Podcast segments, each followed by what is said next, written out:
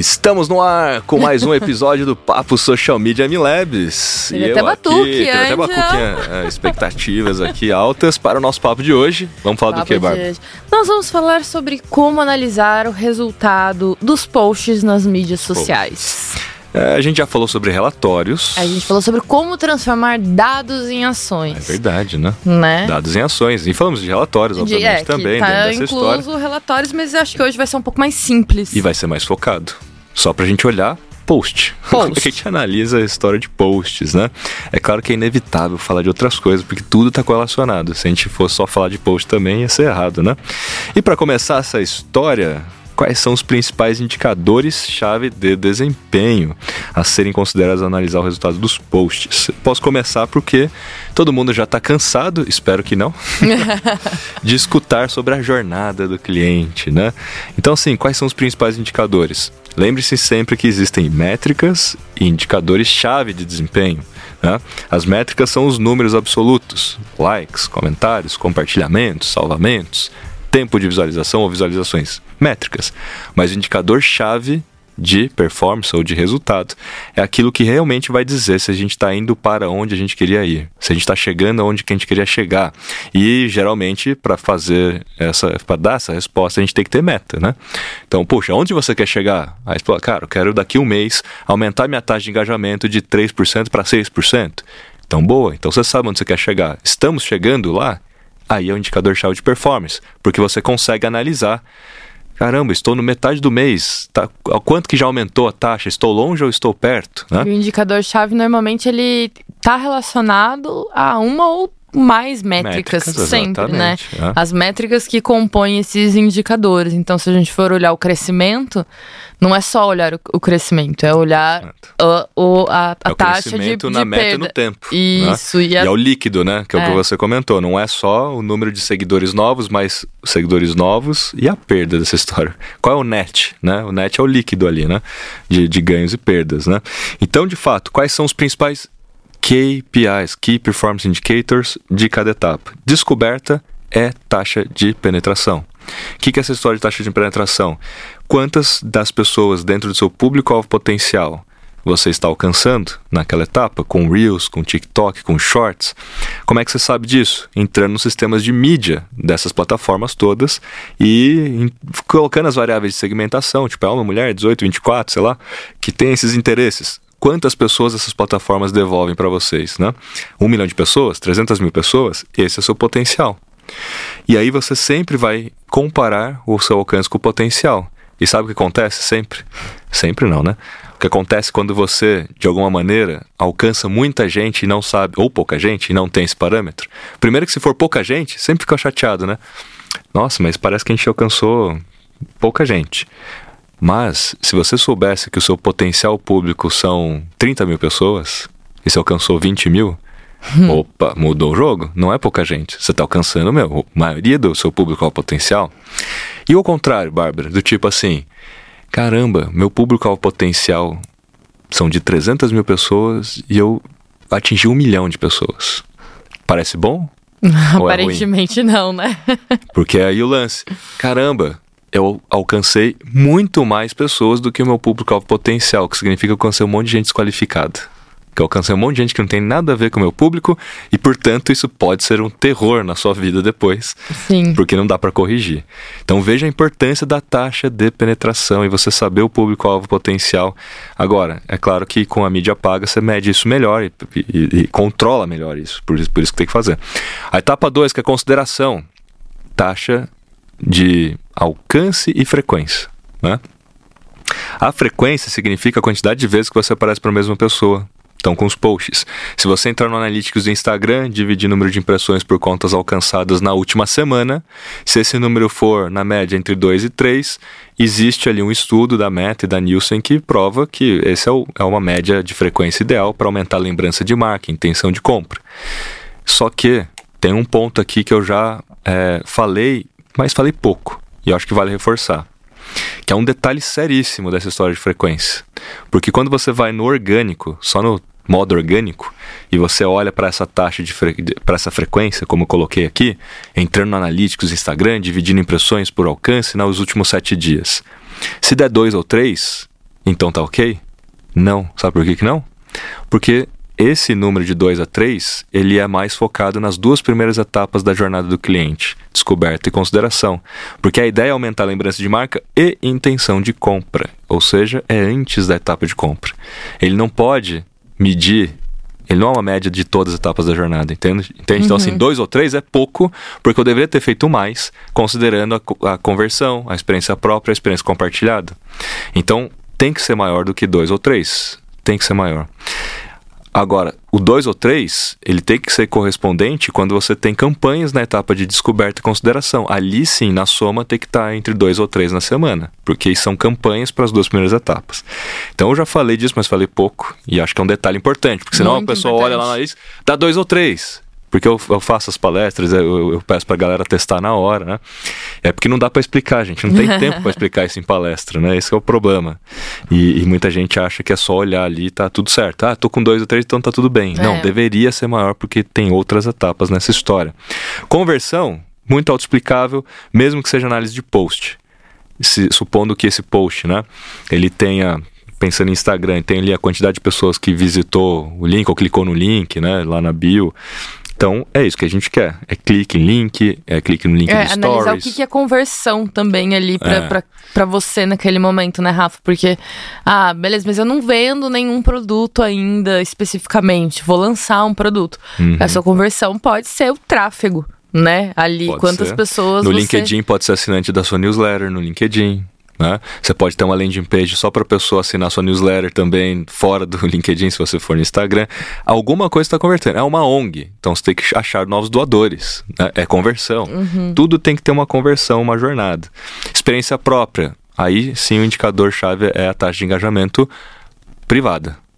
E na experiência compartilhada é a taxa de engajamento pública proveniente dos UGCs, dos conteúdos gerados pelos próprios clientes. Você tem que medir a taxa de engajamento daqueles conteúdos para entender se a galera que está alcan sendo alcançada através daqueles conteúdos é legal, de qualidade ou não. Então a gente falou dos principais KPIs, ó, taxa de penetração, frequência, taxa de conversão, engajamento privado e engajamento público. Só falamos de taxas de indicadores, né? Chave de performance, né? Vamos para o nosso segundo ponto aqui, que eu já Bom. falei demais aqui nesse ponto. Como é que a gente utiliza as ferramentas aí de análise de dados para medir o sucesso dos posts? Como é que a gente faz isso lá na InLabs? Rafa, primeiro usando a MLabs, né? Ou Dashgo. Ou a Dashgo. É, as duas, as duas plataformas, elas são incríveis, assim, sem falsa demagogia. é, são duas plataformas maravilhosas, assim, para análise de resultados e de posts. A MLabs, ela tem um, um visual que eu acho que ele acaba sendo um pouco mais mastigadinho pra gente, digamos assim, né? Você bate o olho, você já consegue identificar algumas coisas, alguns parâmetros, assim, que são muito importantes para boa parte dos negócios. Se eu não me arrisco a dizer é todos, né? A Dashgo já é um outro tipo de plataforma que te permite ter uma profundidade um pouco maior de análise é, e um compilado de informações mais é, personalizado. Então, o que, que eu gosto de fazer? Dentro da Dashgo, a gente tem o nosso dashboard com base nos nossos KPIs ali por jornada. Então eu tenho o meu top 3 posts para descoberta e os piores 3 para descoberta também. Os melhores para o top 3 ou os, os piores para consideração e assim vai. Porque nessa análise ali dentro das plataformas, ainda mais com esse, esse visual, assim, de você conseguir ver realmente o que que tá dando certo ali, quem que tá posicionado melhor, você consegue descobrir muitas coisas, né? É, já aconteceu, deu a ter certeza que aquele era um conteúdo que ia me ajudar a atingir um resultado naquela etapa, na primeira etapa, por exemplo. Mas com os testes eu vi que não, se eu investisse um pouco mais ali o meu tempo e trabalhasse ali um pouco melhor para gerar mais autoridade ao invés de captar essa galera que ainda não segue a gente, mas para estreitar a, a conexão e, e, o relacionamento ali com quem já segue a gente, aquele formato de conteúdo poderia ir muito melhor. Então, são essas análises que dificilmente você tem só ali. É, em outras, em outras plataformas nativas. Né? Exatamente. Né? E outra coisa também. pegar plataforma por pra, plataforma para ter essa análise é muito mais difícil, né? Então, por exemplo, eu tenho os. os é, o YouTube não são. A gente não tem conteúdo para todas as etapas da estratégia, como você comentou, né? A gente tem ali para o, o que é estratégico pra gente. Então, eu só deixo setado ali, então não preciso ficar, eu uso muito isso, catando cavaco, né? Não preciso sair buscando em lugarzinhos ali aonde que eu vou conseguir ter dados e informações sobre aquele conteúdo que saiu a semana passada, por exemplo. Eu já consigo ter no modelo que para mim é o ideal. Sabe o um negócio que eu acho muito legal de Dash, por exemplo, Dash Go, né? No Dash Go a gente consegue criar relatórios ou criar nosso próprio dashboard, como você comentou, com os gráficos que a gente quiser. E a gente pode eventualmente criar um gráfico em barras com uma linha que traça porque eu quero cruzar dois, é, duas informações, coisa que na MLabs não dá para fazer, então a DashGo é mais avançada nesse sentido. Dá para a gente ver, por exemplo, quais são as melhores hashtags para o engajamento. Na MLabs não tem, porque a gente já premeditou alguns dados lá. Na DashGo você pode pensar assim, ah, eu quero aqui um gráfico de barras dos meus posts, ordenado, tipo um ranking, uhum. por taxa de engajamento é, melhor, eu quero um gráfico de barras, que cada barrinha é uma hashtag que eu usei no, ao longo de um mês, e ordenado por hashtags que tiveram maior engajamento para menor engajamento. Esse é um gráfico animal, assim. Como é, é que você consegue visualizar quais são as hashtags que te trazem maior engajamento? Esse é um gráfico que dá para montar na DashGo e não dá para fazer em outro lugar. Nenhuma nem plataforma nativa não vai te dar isso. Né? Então dá para cruzar esses dados. Já na MLabs a gente consegue saber quais são os melhores dias e horários que tem maior interação por um histórico. Então, se você pegar ali um período de um mês, dois meses, três meses, um ano, ele vai cruzar todas as informações e falar: caramba, os, os momentos que você tem mais interação é tal dia e tal horário. Coisa que também não dá para ver em nenhum outro lugar. É, eu adoro o gráfico de barras por conta disso, de você conseguir visualizar realmente como que tá o andamento da coisa. Então, às vezes, você fez ali, vamos supor que você trabalhou com duas estratégias diferentes nas quinzenas, você consegue ver claramente se a estratégia de uma quinzena para outra trouxe algum resultado de fato, não só de você bater o olho, você vai ver se a barrinha tá ali uhum. constante, se tá subindo ou se tá. Vamos pegar a análise abaixo. gráfica de stories. Esse para mim, MLabs é fantástico. Por quê? Porque no Stories, primeiro que tem pouco dado de Stories no próprio Instagram Analytics, né? Nos sites. Mas na MLabs você vê as barrinhas e você vê a linha de alcance caindo. Então, se você faz muito posts e muito stories em sequência, nitidamente você consegue ver a retenção dos seus stories. É uma análise gráfica. A, a, a, o mercado de ações já usa análise gráfica para entender melhor e muito rapidamente o que está acontecendo. Coisa que em outros lugares você não consegue. Porque teria que ficar somando na mão, olhando lá e tal. Não, ali você vê uma análise gráfica e fala: caramba, a minha retenção está em X%, porque é só de passar o mouse em cima ali, né, do primeiro uhum. barrinho da última, você já entende é, retenção. E dá para você ver taxa de voltar, já ver quais são os seus melhores posts em função daquilo. Então a análise gráfica é muito importante. Ali naquele gráfico da MLab dos melhores posts, a gente tem né, as, as barrinhas sobrepostas, né? Elas compostas. Então a gente pode clicar, por exemplo, em curtir e eliminar o curtir da, da, análise gráfica. É muito fácil, né? É muito interativo. E a gente focar o nosso olhar somente para os posts que tiveram mais compartilhamento, somente para os posts que tiveram maior impressão, somente para os posts que tiveram maior alcance. E a gente vem para o segundo ponto aqui da nossa discussão, nosso terceiro, na verdade, ponto, que é realmente a maneira de analisar os resultados. Como é que a gente analisa esses resultados para otimizar ali o engajamento, né? Como é que a gente analisa isso? Por etapa. Porque se eu tenho editorias por etapa da jornada e cada editoria pressupõe um objetivo, um, um, um KPI, ou seja, eu consigo entender que o melhor post foi por alcance se ele foi premeditado para etapa de alcance. Então eu vou lá e filtro por alcance na MLabs. E aí ele mostra só os melhores posts por alcance. Esse post melhor de alcance era da editoria de alcance, né? É. Para começar por aí, né? Era, então legal. Puxa, era de alcance, mas não, não, não alcançou. Então a gente olha a coisa certa no momento certo. Caramba, eu tenho uma editoria que pressupõe taxa de engajamento. Então vamos filtrar agora no MLabs, que eu só quero os melhores posts por engajamento. a gente consegue olhar certo no momento certo. Então você consegue realmente filtrar tudo isso que nenhum outro lugar consegue. Então não é jabá, gente, porque assim, não dá para fazer isso em outro lugar. E quando né, eu ajudei, inclusive, a pensar no, no produto, esse gráfico dos melhores posts, ele é mais avançado pode perceber que em nenhum outro lugar a gente tem Sim. esse gráfico dos melhores posts, né? E é muito maneiro. É, eu sou fã demais. Eu já trabalhava com a MLabs antes de, de trabalhar na MLabs, né? Que bom, né, Bárbara? Que bom, né? Eu já, já era usuária da ferramenta, entendeu? E só uma coisa, Rafa, é. que eu, eu queria salientar isso que você comentou sobre a importância de você ter objetivos dentro de cada editoria, dentro de cada conteúdo que você publica.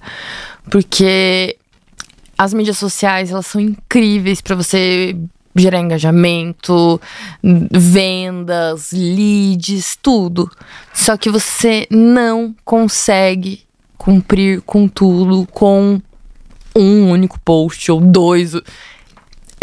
É, é, um preciso, unicórnio, né? É, não existe. Não existe, gente. É preciso realmente é, parar, pensar e ter objetivos bem estabelecidos. Não espere que aquele post vai ser o que mais engaje, que mais vai vender e que, que não mais é... vai ter alcance, que não, mais vai ter impressões. não é uma, uma fórmula alta. mágica, né? É, é um quebra-cabeça e é por isso que a profissão de social media tem é arte e ciência, né? É cada tem vez mais ciência. crescido tanto, né? assim. É, é, realmente complexo o negócio, dá para fazer, mas quando a gente pensa em análise assim mais é, decupada, digamos assim, né? Vou olhar primeiro isso, segundo isso, terceiro aquilo.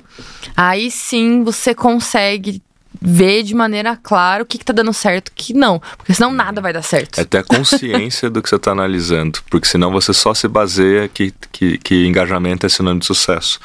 E aí eu pergunto, né?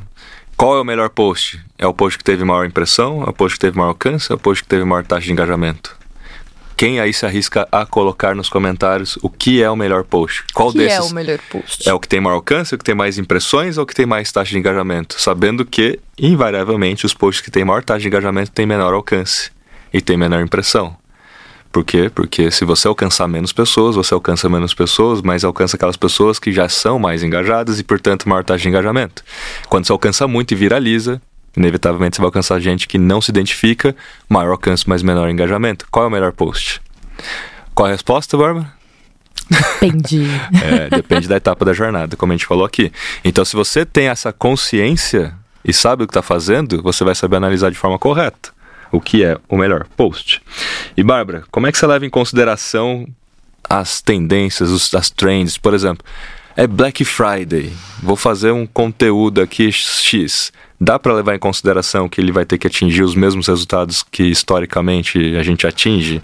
Ai. Já que é um momento mais concorrido, sei lá? É difícil, viu? Sim, porque existem dois lados. Ou pode dar muito certo se o, conteúdo, se o seu conteúdo for muito bom. Então, realmente as pessoas naquele período elas estão mais propensas a consumir aquele conteúdo. Mas, considerando ali o cenário atual das mídias sociais, todas as mídias sociais, né? A quantidade de criadores de conteúdo, marcas e pessoas físicas ali, é, existe uma maior concorrência quando a gente entra ali dentro de ah, ou uma campanha comemorativa, né? A época de Copa do Mundo. É... Ai, Copa do Mundo pode falar, né? é, eu não lembrava, tinha, acho que agora não, pode, mas né? É a gente tá aqui comentando, não tá fazendo comentando... propaganda, usando. Então, beleza. Copa do Mundo. é.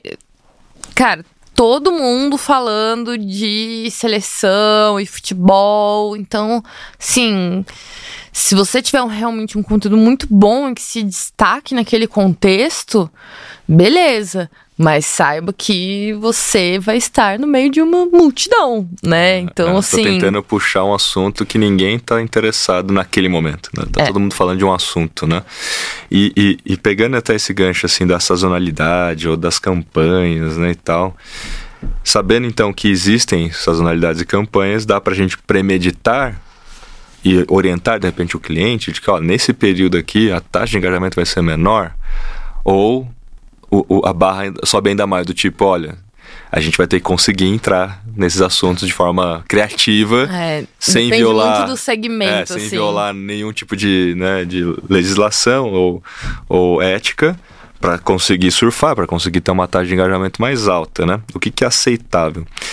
Outro ponto também é que, invariavelmente, os horários de pico são os horários que têm menor taxa de engajamento. Uma pesquisa que eu postei já no meu Instagram falou isso. Geralmente, os horários de pico são os, uh, uh, têm os piores taxas de engajamento, mas não é por acaso, por causa da concorrência. Uhum. Tem muita gente postando naquele momento.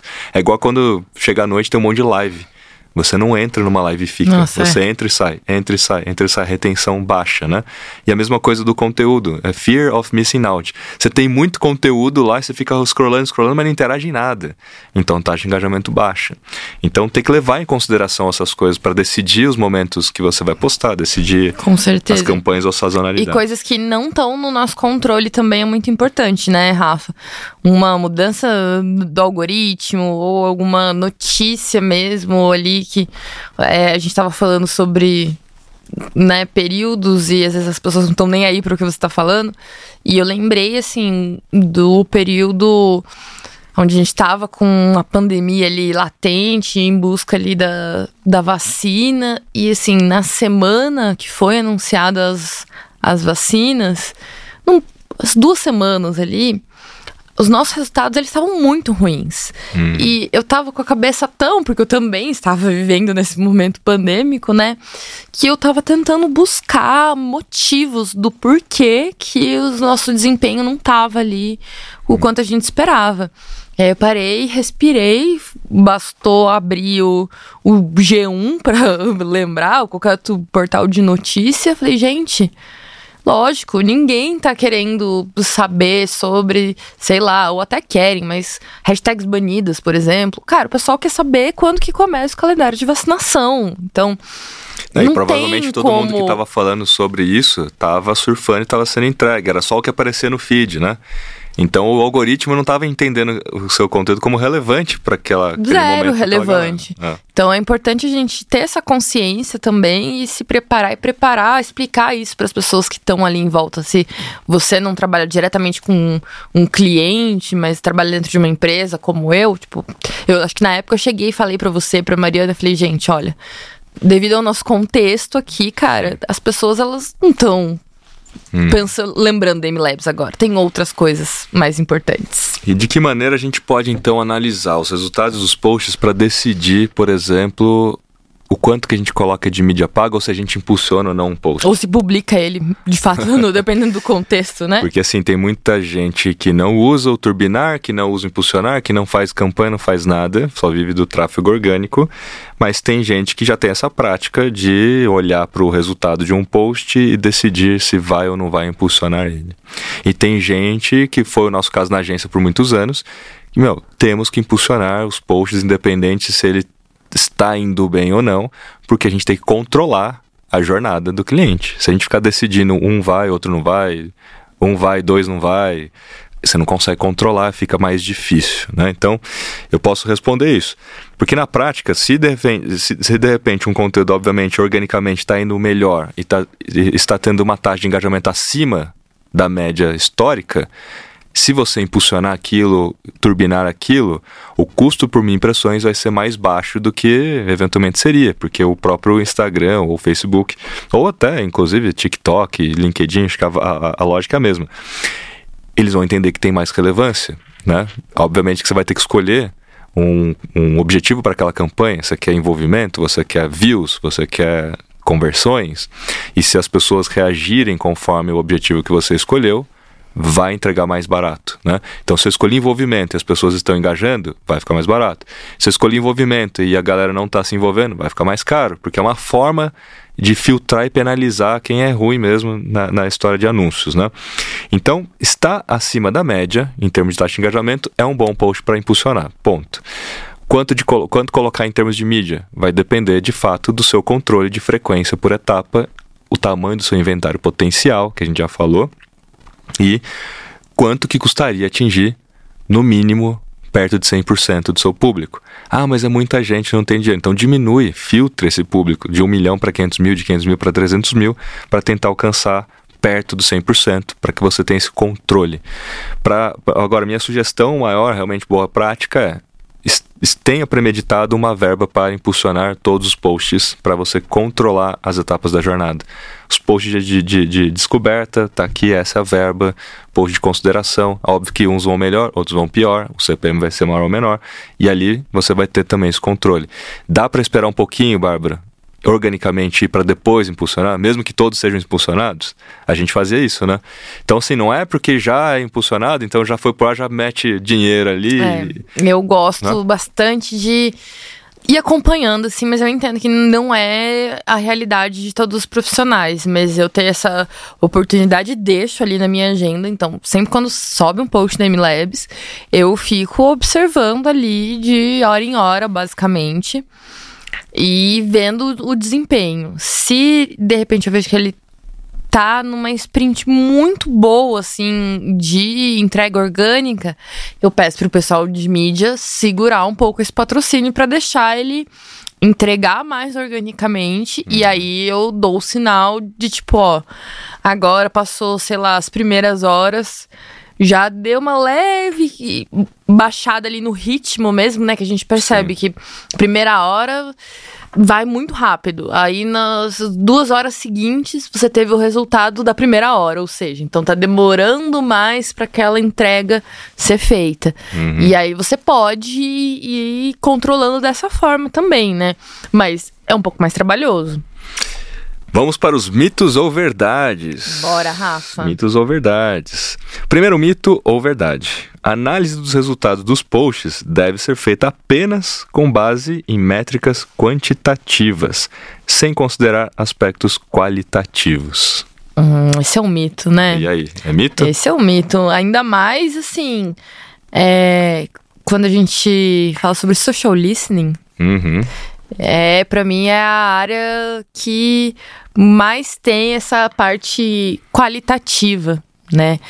Existem comentários, respostas, situações ali visuais que representam muito para análise dos conteúdos. Então, é lógico que você consegue ter um padrão maior, eu acho, quando você trabalha com uma análise quantitativa, né? Então, ah, você já seta ali gráficos, etc. Já a sua base de dados meio que tá pronta. Eu, particularmente, gosto de fazer isso, tá? Eu gosto de ter ali, tipo, o, o que é quantitativo, meio que padrão ao longo dos meses, e aí o que é qualitativo, no sentido das minhas observações, insights, comentários, testes e outras coisas que a gente foi descobrindo nesse sentido, aí faz parte do relatório, mas com essa outra. Mais qualitativo, né? Isso, com é, essa O qualitativo vertente. é sempre muito importante né? E com base nas hipóteses do que a gente entende do qualitativo, a gente pode validar com o quantitativo.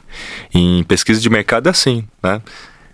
que é o contrário do que muita gente faz, que já faz direto uma pesquisa quantitativa para tentar provar uma decisão já tomada. Né? Muitas empresas fazem pesquisas de mercado quantitativa para tentar enviesar e provar uma decisão.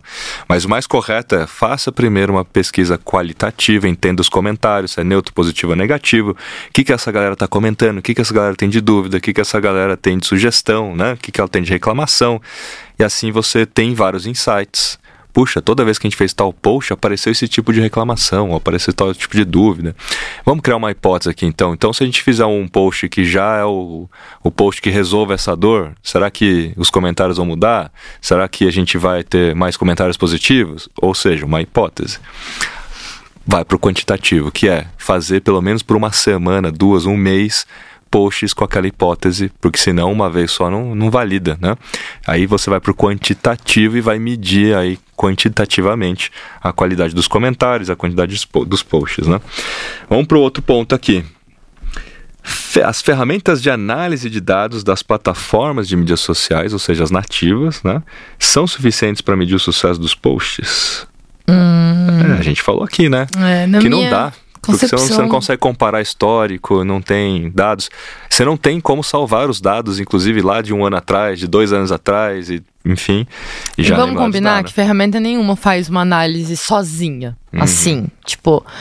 Você pode, a, as ferramentas elas trazem ali um insumo, mas a análise crítica ali e a tomada de decisão e insights, quem, quem traz é, é o, o, ser pensante que está por trás das mídias Sim. sociais e das plataformas, né? E sabe uma coisa que eu acho bem legal na Dashgo? Que a gente consegue criar ali, por exemplo, um, um relatório eu coloco o gráfico do Google Analytics e do lado o gráfico, por exemplo, do Instagram, do Facebook, etc. E você consegue ver as correlações dos picos de acesso com os picos, de repente, de um, um post que engajou mais. E aí dá para criar essas correlações. Caramba, a gente teve realmente uma fonte de tráfego aqui vindo do social, que naquele dia teve muito, muito acesso, né? E dá para entender qual foi o post, qual foi a ação, né? Então dá para cruzar mais fontes de dados e realmente faz sentido a gente ir além das plataformas nativas. Próxima Ponto é boa. aí, vai. vou, vou passar para você essa aqui, que você vai gostar de responder. A análise dos resultados deve ser feita apenas para fazer o relatório? Falamos disso nesse no episódio de indicadores, né, é. né, de relatórios, etc. E é ótimo de... que você fala sobre isso todos os dias, é. basicamente, é. né, Rafa? Mas é assim, gente, não adianta esperar o leite derramar, né? Essa é a grande verdade. Então, não deve ser feito apenas uma análise para criar o relatório, porque aí naturalmente você vai ver que já deu merda, que deu, não deu errado, aí você vai ter que se justificar através de relatório e, e vai ficar uma situação ruim, né? Que, tipo assim, você deveria ter visto isso antes, né? Vai ficar aqui, aquela coisa na, na mesa aqui, né? Você deveria ter visto isso antes. Então, acompanhar através de dashboards as métricas de acompanhamento. O DashGo oferece isso, o DashGo dá para fazer um portal do cliente, dá para todo mundo ver isso basicamente em tempo real. Uma vez por semana, eu acho que é legal, é uma prática legal. Não precisa ver ali hora em hora, dia a dia, a não ser o post que foi hoje ali, né? Que você vai acompanhando e tal. Mas olhar o todo ali uma vez por semana te ajuda a corrigir rotas, te ajuda a melhorar o desempenho daquilo que você vai fazer. Porque naturalmente a gente repete os ciclos, geralmente semanalmente, né? As minhas editorias repetem semanalmente, então uma semana para outra você já consegue corrigir alguma coisa. E as análises de dados, né, as análises de resultados dos posts, deve ser baseada apenas em comparações com concorrentes? Porque tem muita gente assim, né? Eu, eu preciso vencer meu concorrente, não importa o resto, né? Em termos de crescimento de, de followers. Eu preciso vencer, é ótimo. Vencer eu imagino pessoas assim, tipo, da idade média, sabe? Preciso guerrear é. por esse público-alvo. E não é bem assim, né, Rafa? É mito, né? É muito mito, até porque às vezes seu concorrente ele tá deixando de atender uma dor ou um desejo ali da sua audiência que você pode atender com autenticidade, com um serviço diferenciado, né, com conteúdo, enfim. É, eu acho que. Eu, eu, arriscaria dizer que. Acho muito demodê isso de ficar eu, olhando muito para o concorrente. Mas eu arriscaria dizer que o importante é você olhar para benchmarks, não para concorrentes. Então Perfeito. defina quais são seus benchmarks, quem são os perfis que você admira e fala, esses caras fazem um puta de um trabalho legal. E pode ser de outra área, pode ser de outro segmento, né? Se for do mesmo segmento, mas não concorrente, é melhor ainda porque tem proximidade com o público, dá para ter um parâmetro mais real, né? Sim. Daquilo que é possível, mas tenha benchmarks. Vamos para o último mito aqui. Engajamento orgânico nas mídias sociais não é afetado pela estratégia de anúncios pagos. Polêmica é sim, Rafa. E aí, quando a gente vai lá e impulsiona um post, cai o engajamento? Depende. eu tô achando ótimo que hoje o mitos e verdade tá tipo depende, né? Depende do, que, do seu objetivo Porque a ali. afirmação é o engajamento orgânico nas mídias sociais não é afetado pela estratégia de anúncios pagos. Então, assim, pô, vamos lá, que eu falei, todos os posts vão ser patrocinados ou impulsionados. A gente falou aqui de esperar um pouquinho, né, para ver se sim, o negócio sim. vai bem, mas depois coloca o dinheiro. Mas na, tava, tava, sei lá, tava em 8% a taxa de engajamento até o modo orgânico impulsionou o negócio e caiu para 4, para 3%. Acontece isso com frequência? Não com muita frequência.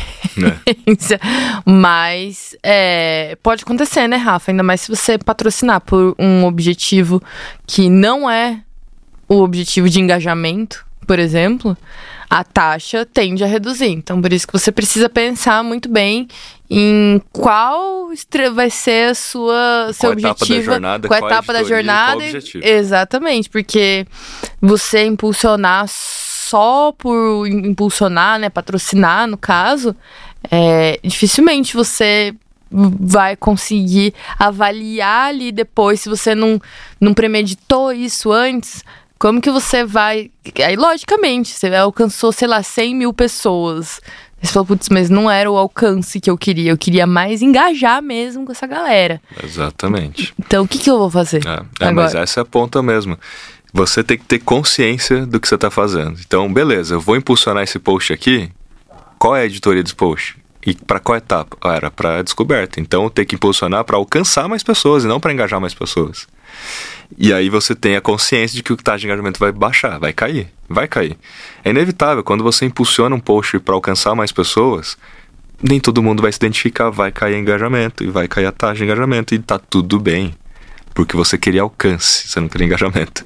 Agora, eu quero engajamento nesse post. Esse post é da editoria de engajamento, é da etapa de experiência compartilhada ou própria.